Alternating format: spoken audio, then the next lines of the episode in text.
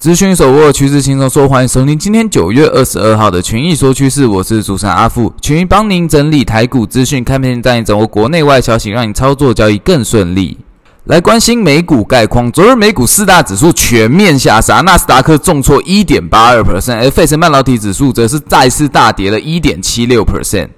恐惧贪婪指数降至四十，来到了恐惧评价，而 VIX 恐慌指数也再次创高，大涨十五点八五 percent。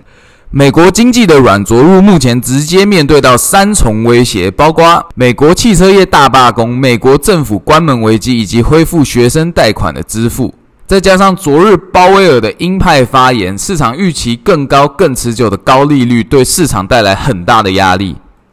而 AI 概念股退烧、美债破底的环境下，美股美债双杀，波动率触底回升，也显示了系统性风险上升。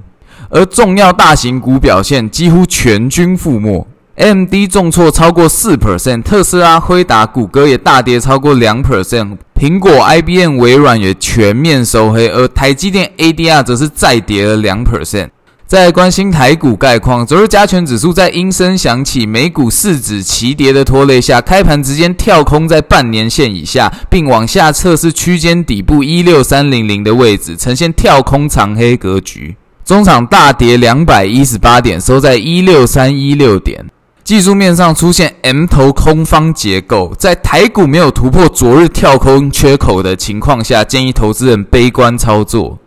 好，那今天的群益说趋势就到这边。想要索取我们平面战报或是有任何的问题，欢迎加入我们的官方 Line at at u 八八八八询问。那群益说趋势，我们下次见。